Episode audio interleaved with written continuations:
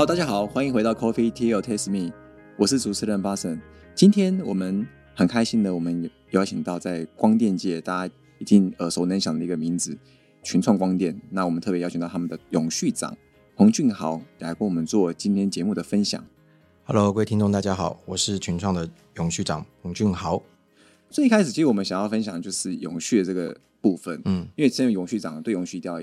够了解，才能当永续长嘛，对不对？哎，不敢当，不敢当还在学习中啦。对我故我故意夸的，让你后面才会很认真。那对你本身而言，你觉得永续是什么样的概念？可能一开始接触永续，嗯可能也没有到很长，因为永续其实还蛮在萌芽阶段嘛。嗯，永续是什么概念？呃，对我来讲，其实永续它是一个持家的概念，就是在持家对哦，持家哦，就是说一对夫妻，对然后他在怎么照顾这个家庭，然后呢，他知道他的小孩的专长，也许有两个小孩，他各有什么样的专长，那要用什么样的教育方式去教育他们？那我有多少资源可以投入在这样的一个家庭里面？我会用这样的方式来诠释，呃，even 是可能是我们现在公司或者我自己在做 ESG 的一个心法，所以我会觉得说，我会先了解我到底有什么样的资源，然后去从事这样的工作，然后去发挥用我的资源去影响到其他人，降低可能外面潜在的风险，这样子。哦，用持家的蛮特别的，这是我访问到现在我第一次听到第一次有用听过持家的方式来去描述我这个永续的概念。应该是这样子讲，就是说，其实呃，我们是面板制造业，对所以相对它在 ESG 里面投入在一的部分的话，其实资源会放比较多一点。对，那其他的那个资源就包括钱跟人，这个钱对我来讲会相对比较重要一点。是所以其实家里的概念一样，就是说我到底有多少资源，我可以，比如说我我女儿想要学钢琴，我到底要不要培养她？我会用这样的概念去做一一个概念，这样子。所以永续长就等于妈妈的意思。有一点像这样概念。那这样以后可以叫永永续永续妈妈了对，，永续妈妈，真的蛮有趣的。嗯搞不好以后你的职位就不要永续长看起来那么硬。呃，可以有对。对，再来就是说，像我们讲到 ESG，其实很多时候刚刚有跟你聊到，其实你是过去人资的背景嘛。对，那人资的背景，其实我们最想要重视就是公司的管理 ESG 里面的 G 这块。是目前来说，全创光电如何去确保公司的 G 这块的公司治理？嗯然后目前有没有一些可以分享的一些你们已经比较成熟政策或流程，或是即将想做的事情？呃，基本上我们在几年前，其实我们的董事会的组成的成员非常的多元啊、包括可能有女性董事，或者是因为因应我们这几年业 s g 的发展，所以包括我们会请到一些绿电的专家担任独董，或是一些法学的，还有就是我们自己面板专业的，或是一些经营的大佬。那确保在各种不同的面向的组成分子里面，他们能够在董事会上去充分讨论跟沟通，那来确保公司的这个经营的这个方向更明确，这样子。那所以在董事会的运作，其实我们强调在这几年的这个历届董事来讲，其实是蛮多元化的哦。那另外的话呢，其实我们在三年前，我们的董事开始在制定这样的一个所谓的 ESG 的一些高阶主管的奖酬呢，去连接 ESG 的绩效。所以呢，包括可能我们在前面是用辅导方式，比如说我会定定一些目标，如果你做到的情况之下，我会有一些奖金给高阶主管去做一些连接。可这几年我们临到第二阶段，我们会更明确的说，基本上你的高阶奖酬里面必须要把 ESG 里面的每个目标都要达到。你说 ESG 分的各种都有不同目标，，对，都有不同的目标。好，我举例，可能在 S 的部分，我们可能有离职率要大概要多少？员工照顾，员工照顾的部分。那在承诺的我们的近零碳排的这个减量，你们在今年度有没有达到？等于说这部分是在你们去年的一个整个绩效过程当中有没有很合理的去做这个实践？所以我们等于是透过这样的一个公司治理呢，才可以永续的做经营这样子。是，所以别以往可能就是设立一个大的目标，然后大家对说要一起达成就好。可是现在变成目标越分越细对，ESG 分三个层面给各个部门的这个大主管他们去做执是行，讲直接白的，就是是玩真的了。对，有点硬。有点硬，他的这个年年薪的部分就其实跟着 ESG 的绩效去做绑定了，这样子。就是 ESG 做的目标没达成，可能就是 bonus 那些很多拿不到，，是的，真的拿基本薪的。是的，对。哦，那这样子会有很多反弹吗？所以我们也不是用很强硬的方式，所以我们在几年前开始，包括每一年我们公司的高阶主管都有所谓的共识营，我们在会议当中已经跟大家讲，我们未来要做这件事情。那大家也都可以相信，地球只有一个，而且这是我们想要做的事情。所以，包括可能客户的声音啊，那或者是一些地区的一些反应，或者是我们目前呃社会上的趋势，在在都表示我们需要在意这件事情，所以我相信这是我们公司的一个目前的一个共识，这样子。是，所以有听人家讲说，就是我们讲近邻转型嘛。对，那公司你要能够把你的整个公司架构可以做好近邻这个东西，不然你的业务就会近邻。对，没错，没错，没错。对，只是时间的问题而已，是不是不会发生。对，对。那这样我们讲到说，在刚刚讲到区域部分，其实，在董事会，嗯，那董事会其实就是我们其中一个所谓的利害关系人。对，利害关系人其实不只是董事会嘛，其实我们在也不是股东而已，其实。包含各个层面，所以我们还做 ESG。所以在利害关系的这个沟通的话，你们有特别的某些怎么样去顺畅的沟通？包含员工也是利害关系人，对，你们有没有做什么样的一个措施来去跟他们有个良好的一个沟通管道？好，基本上其实我们的利害关系人大概有六大的利害关系人，包括股东，刚刚您可能讲的客户、供应商、员工等等之类的，还有就邻里的照顾这些。那我们会透过不同的管道去跟他们做一些相对应的沟通，包括什么供应商大会、股东大会等等之类的一些例行性的会议。对，好。另外的话呢，我们我们现在也会善用所谓的社群媒体，包括 Facebook、IG。是啊，那这部分的话呢，还有官网上都有一些及时的通讯。如果关注我们的朋友对群创有一些想法指教的话，都可以用这样的方式来去做处理。我相信这个可能相对是比较被动一点的哦。嗯，那比较主动的方式的话呢，基本上像我们国内外都有一些奖项的参与，或是我们一些平台的发生，我们会尽可能让大家知道群创现在正在做什么东西，在什么阶段上面？对，在怎什么阶段？目前我们做到什么地步？那如果对你这边的利害是有些冲击的，那我们都欢迎你跟我们沟通，或者说你其实是想要跟我们一起分享，甚至你想救引的话呢，其实我们都很乐于跟各行各业的朋友一起合作。这样，所以刚刚提到员工照顾这一块啊，在员工照顾里面，你们有没有什么比较特别，或者是说，哎，有很努力的一个员工照顾一个方向，然后或者然后再包含说，可能分享一下。在整个公司里面，工厂其实也有很多，那工厂里面员工的也不少。对，针对他们的这个社区的邻里的一些照顾跟一些连接，有没有什么样的一些做法？好，基本上的话呢，群创是已经成立二十多年的一家公司了啊。对，那所以呃，员工人数在台湾现在目前是大概两万多人左右，全球大概四万多人哈。我们的 base 大概是这样子。那群创其实呢，一直强调是工作跟生活的平衡，这是我们公司在。呃，让员工成立的一个宗旨，跟照顾的一个宗旨，是希望是这样。所以，我们其实，在几年前有成立一个，应该是台湾所创的一个叫“人生阶段价”。什么是？人生阶段价？我们相信，企业有成长的阶段，人也有不同的阶段，会遇到不同的事情。我举个例哦，包括说，我们其实从很多的数据，其实这也发现是群创的管理很善用于数据。其实我们发现到，每年大概九月的某几天，可能就会很多员工请假哦。结果我们发现，原来是他们的小朋友小一开学，或者是幼稚园的第一天开学，可能是从小班上起。对，那所以呢，通常爸爸妈妈呢，新手爸妈都很在意第一天上学这件事情，所以我们公司就有一个叫做陪读假，只要你的小朋友是小一的，或者是小幼稚园的，开学第一天，你就很大声的去请个假，就是在问题，在幼稚园阶段或是国小阶段第一天开学开学日，因为开学日。相对你很多的呃事情要处理，所以爸妈会需要要辅导啊，要辅导心理建设，心理要建设，可能是小孩子哭，或是他要哭都不一定这样。爸对爸妈也会哭。对，然后再来的话呢，可能就是在前面的话，可能陪产假的话，男男生的员工的部分，我们会多给陪产假，因为基基本上希望说你能够多陪伴你的这个另一半，对另外一半。那等到可能在你爸妈再稍微长一点，其实我们有孝亲假，希望说每一年你可以花一点时间多陪陪你爸妈。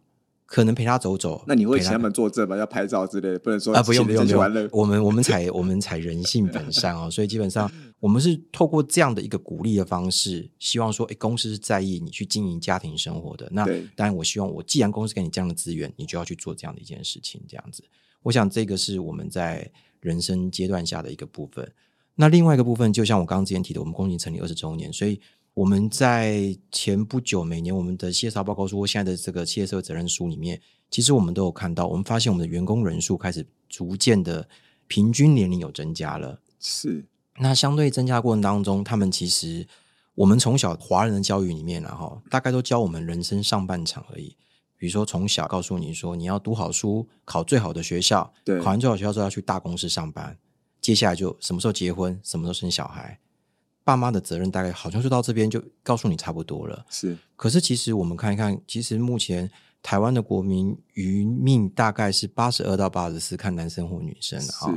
那相对，其实如果你六十岁退休的话，或六十五岁退休，你还有二十年的生活，你要怎么做生活？对，好像从来没有人告诉我们。对，也没有没有人教过我们人生下半场。其实你看，我的上半场是考试，考好学校，我进到大公司，我做完了。可是教育部好像没有教我们这件事情，是啊。所以我们公司在两年前的时候成立一个叫乐龄发展部。乐龄发展部，对，我们会教导你，其实退休是需要做规划的。是，所以呢，接下来我会告诉你说，你在人生下半场，下半场有还有两节嘛。第一节是你怎么照顾家庭生活，这个家庭生活是你怎么照顾你爸妈，跟最后你的十年、二十年是你自己老的时候你要怎么做生活。所以呢，我们会跟呃台湾那些成人教育的机构跟那些老师，我们做了一些合作，我们发展了一个叫做桌游。我们那个桌游的活动哦，那个桌游呢里面会把，就是我们在做退休的时候，你要思考这些事情的时候，有五个构面，因为每个人的想法是不一样的。这五个构面你怎么去做调节？我们透过游戏的方式让你知道说这五个都很重要。那资源你怎么去做调配？所以呢，我们会用这样的方式呢，让员工等于是我们在工作过程当中就让你知道说你要提早去做规划。那你好好先思考一下，你到底退休要干嘛？对，你要做什么？而且退休其实不可怕，可怕是你没事做。所以你要怎么去？超可怕。对，所以包括公司可能会有一些自工的活动，你可以提早加入。也许你有对自工是有兴趣的，你就可以等到退休之后都还还可以来加入这样子。那所以这就是我们的特立发展部的一个很重要的。那当然，另外一个成立二十周年群创，相对有很多员工也是跟着群创，他把他的毕业后的第一份工作都都献给群创了。那这样子二十几岁到现在可能也都四五十岁了，相对可能开始。眼睛有一点老花或什么，所以呢，其包括他一些工作上的辅具，我可能平常要看电脑，可能我电脑公司标配比较小一点。可是呢，如果说你当你年纪到了一个程度之后，你可以跟热力发展部申请，我的电脑荧幕要大。然后字就可以放大，字比较大，对，你看比较清楚。所以，我们就从工作细节当中，让你觉得到公司在你的每个阶段里面是会照顾你的这样子。我们是透过这种比较细微的方式，去让员工也感受到公司的温暖。那也希望你体验到这个温暖之后呢，你可以扩散给其他人这样子。这个真的蛮有趣的，而且我真的第一次听到在科技公司，对科技公司做这么多帮忙员工做那么多退休规划，而且。换荧幕这件事情倒是蛮特别的，虽然看起来很简单，对，很好想到，但是很常想不到。啊，对，就是很多小的事情，你会发现它很单纯，在你生活周遭，可它其实是这样。就是有时候太简单，你反而想不到。对，像这些就可以解决很多年纪大他又不好意思要换荧幕，但是就就你可以让他知道说可以这么做，是可以这么做。我降低你工作上的不适，然后也让你觉得说你跟其他人的工作是可以有同样有竞争力。对，而且我觉得退休规划蛮重要，因为让年纪大人退休之后，他有更多的这个产值。其实生产力也是一个很好的一个永续的构面。对，其实我们在这两年过程当中，其实我们办了很多的讲座，我们找了理财的讲座，我们找了一些健康的讲座等等之类的。那其实我们从这里面过程当中，我们也在学习，同仁跟我们一起学习。那所以这种课程跟我们平常我们在办一些专业类的课程来讲的话，其实费备真的是蛮强烈的。同仁常常会说，我有兴趣的，因为有 touch 到他们的心。他们说我从来不知道原来。退休是可以规划的，我只知道说我要存多少钱，但是其实钱不是重点，重点是你怎么去分配这个资源。这个其实是我觉得我们从里面得到很多的鼓励跟信心，来证明说，其实我们我们公司在董事长跟总经理给这样的资源过程当中，这个方向是对的。这样子，对，这真的蛮蛮特别，而且变成说它是一个很好的氛围，然后员工把家庭照顾好，他心稳的，他工作就会更认真，不会有小时候。工作在想说家里有什么发生什么事情，他心都不稳，你知道吗？对，没错。最常人公司有员工就是有心不稳，你也不知道，你交代再好也没有用。对啊，没错。所以那这真的做的蛮好，而且真的好特别，就是已经规划到他的下半生。他虽然他下半生可能跟公司没什么关系，可是我们是提早投入资源，让你去学习这样的知识，这样子了。对，那这真的是一个嗯很好的一个员工照顾一个部分。所以看起来 S 这个看起来，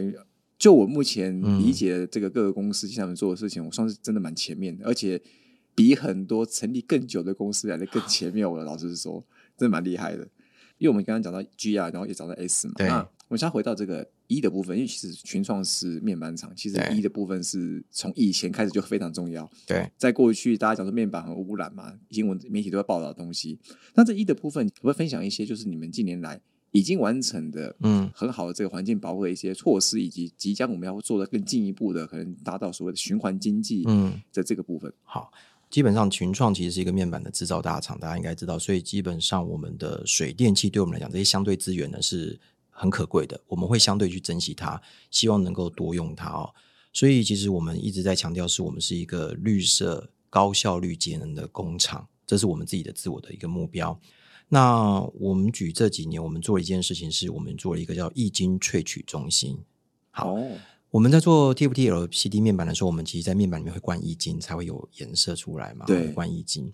那其实呢，难免在生产的过程当中，就会有一些不良品跟报废品。是，它完全可能没使用，但是因为生产过程有一些报废品，但是一经你灌进去了，那以前的话呢，可能就把玻璃打破，就全部就就埋掉。对，就是可能就处理掉，就化学处理的概念。那我们在过程当中去想说，说这过程当中有没有什么样的方式可以去让它变成是一个体验，在一个呃绿色经济循环里面，可以再产生一些更大的价值。是，好，所以呢，在废玻璃的部分，打掉的玻璃，我们就把它分开。废玻璃可以重新再利用，包括我们会跟一些玻璃的工厂合作，他们也会生产一些产品，这个这这是可以使用的。是好，那易经的部分呢？我们现在就等于是说，在这里面有易经的部分，我们在萃取的过程当中呢，先把它萃取出来，再把玻璃跟含有易经的部分的话，我们透过一些跟供应院合作一些专利的技术，把这个所谓的废弃的这个易经萃取完毕。加上以前我们在灌易经的时候呢，可能会有好多的桶子，对，直接就等于是灌一颗一颗就到一个大的面板里面去。可是每次灌的话，它是下面用个吸管去吸的时候，下面可能沉滴还有一些些没有吸到的，没有吸到。我们把这些全部再把它拉拉起来，又可能又变一点点，对，再把这个呢放进去一起，我们重新去把它重成调成原本的配方，透过各种专利的技术调成原本可以做的纯易晶的配方，又可以再用了，就可以再重新再去使用。哦，那所以这样基本上呢，我觉得在某种上是在等于是减少这些一些地球的一些冲击了，也可以减也可以减少你们的成本的耗损的问题。当然也是因为基本上，所以这样的过程当中，我们就减少了一些废弃物的处理，一样可以再重新再去做利用，这是一个最好的一个循环经济的一个典范。这样子是，而且是完全从从你们本业的本业里面去做拉出来的，然后自己原本本业又不排东西出来了。这其实就是回到我第一个，您刚问我说，哎，你觉得对永续的概念是什么？所以我一直强调是说。其实每每家公司在做 ESG，应该是看自己公司的本业是在做什么事情。我们家的特性是什么？对，那我们用我们自己的家的特性去做发展，这样子。因为你自己家都管不好，还管到别人对对对，没错，就是自己家先管好，才有心理管到别人家，然后才不会说别人家管一管，回头一看自己家里已经都乱七八糟。对啊，对啊，对啊，没错。对，这蛮所以永续长永续长妈妈的对妈妈妈妈的角色，没错。对。那叫群众观点，我们就想说，刚刚提到的是这个自己家里的一个有循环经济跟环境保护，嗯，包括你们也有很多大量的供应商上下游，在供应商管理里面有没有什么特殊的一些做法？好，我们公司基本上都是跟 T A One 的公司在合作，是，所以基本上我们会遵照这个 R B A 的准则，就是电子行业的这个行为准则去做，这里面包括有劳工，大概也是 E S G 的，包括有劳工权益或者是一些环境污染等等之类的。那某种程度上，我们也相对应的去要求我们的供应商要做这样的一个合作啊，他也要去遵照这样的 RBA 的一个准则。是，那所以包括我们承诺，我们可能在二零三零年的时候呢，我们要有效的绝对减碳二十五趴，以及我们要使用再生能源二十趴这样的一个规范，我们会要求我们的供应商去做这样的规范。那我们每年会透过集合的方式，采购量在九十趴左右的，就等于是我们百分之九十的，我们都要被我们的集合里面。如果说他有重大违规的话，可能就不会被列为是我们的供应商。我们是透过这样的一个辅导的方向呢，去让他们去跟我们一起成长。所以，我们是等于是透过以大带小的概念呢，我们一起共同成长这样子。那你们会有一些什么供应商大会的时候，会不会有一些课程来去传递他们这个 ESG？这样让他们知道怎么做，因为有时候他们可能有心，但是可能完全不知道这个要干嘛。对，所以基本上呢，我刚刚有讲过，我们我的重点不在于集合他做错什么，重重点是在于辅导他跟我们一起成长。所以的话呢，我们的供应商大会里面就会有一些教育训练，是那甚至我们会提供我们自己独有的一个手法，叫做 DCIR。好，那就包括说碳揭露、碳贡献、跟碳强度，还有碳减量。你自己先练习，你自己知道你的碳揭露。我们会在第一年的时候教你怎么去做碳揭露，所以我们都有一些 methodology 教你们去做这个方法。那供应商就会跟着我们一起去做这样的一个动作，这样子是，就是也是先教教一些方方法，然后再给他工具，让他知道他可以怎么做，然后怎么来评量。那评量之后，我们大家都用一样的格式去做揭露，那这样大家就知道说哪里做不好，那我们怎么来去做改善。是，那这样真的是比较人性化，不然有时候你是叫他做，然后什么都不跟他讲，他就真的就会很尴尬，然后你又一直集合他，对，搞他真的。其实相对应，其实，在台湾中小型企业相对资源比较没那么多情况下，其实可以透过一些大的工厂公司一起去做合作。我觉得这样才可以一起把怎样的供应链一起做发挥一些正向的影响。就是他们变好了，我们才会好嘛跟着变好，因为它对对对在这个所谓的碳排放的范畴里面也算范畴二，因对为算是你的间接的一是部分的，是的，所以你虽然自己范畴一的搞定了之后，万一到时候你被记到下一个阶段就没错，对，所以我们也是希望是这样的方式，大家互相影响，这样子。真的，这才是一个很正面的一个地方。最后啊，就想要讨论到，就是你是担任永续长嘛，嗯。你想要说我们要来促进，不止你看讲到自己家里，但是对。我看看起来，你从刚刚的这访谈，我觉得群创你在 ESG 的这个层面，应该算是在台湾做这种光电产业、相关产业，应该算前段班的。那有没有什么更多的这个措施来在你们同业行业间，可能不一定上下游，可能是同业之间的一个交流，让大家可以变成持续往这个方向做得更快，或者更有效率啊？好，诶，就像如果刚前面我们在录音前有跟您稍微聊一下，其实这几年在做 ESG 的时候，认识很多各行各业的哦。对，那我这几年我做一个事情，是我们跟台大的这个农学院在做合作。这可能农学院啊，农学院，这应该以前我们可能也不会想到，就是说，基本上农学院里面的，包括森林系，还有他们的植物系、造景系，其实很多的专业知识是我们平常不知道的。所以我们在跟他们切入一些合作过程当中，我认识了各行各业的专家跟不同的产业。那这里面可以用很多技术，包括碳中和，还有就是固碳，或者是我们的一些呃等等的这个生物多样性的一些技术，在这个我们的原本的业之局的一的范畴里面。是但另外一方面，其实我想表达的是，其实我们透过不同各行各业的这个领域的专家，我们学习到很多东西，是可以从其他人身上去接近到群创这边可以怎么去做合作。也许对群创是个很大的问题，可是对他们来讲，他们那个行业在做的事情是很简单的一件事情。那我也想用这样的方式是，群创其实是跟这些人在做合作，其实我们是 open mind 在跟大家一起合作。那相对我们也希望说，透过这样的影响力，可以拉更多的供应商或者一些合作伙伴一起合作。所以我想这样才是一个正向的循环。就自己家已经过得差不多，那我们现在开始可以想说，我们这一夜之间，然后大家可以怎么样发生更好的一个重效？诶，其实我觉得路还蛮长的，没有到过得很好，因为基本上 其实这几年大家知道，其实包括碳权、碳交易等等之类其实事情真的非常多，而且法令其实真的叫一日数变哦。不管这里面其实不止台湾的法令，你在跟国际上对你在全球在做生意的时候，可能每每个国家都有一些新的法令，你都要都会更新到，所以这边其实日新多样性，其实我们觉得。会变成是很多人要做一些资讯交流，其实你的心胸要打开，其实我觉得这样大家才可以学到一些新的东西。真的，像在国际间很多这个，不管是碳边境税啊，对还有一些碳费，其实他们很多都还在学习，所以对有时候那个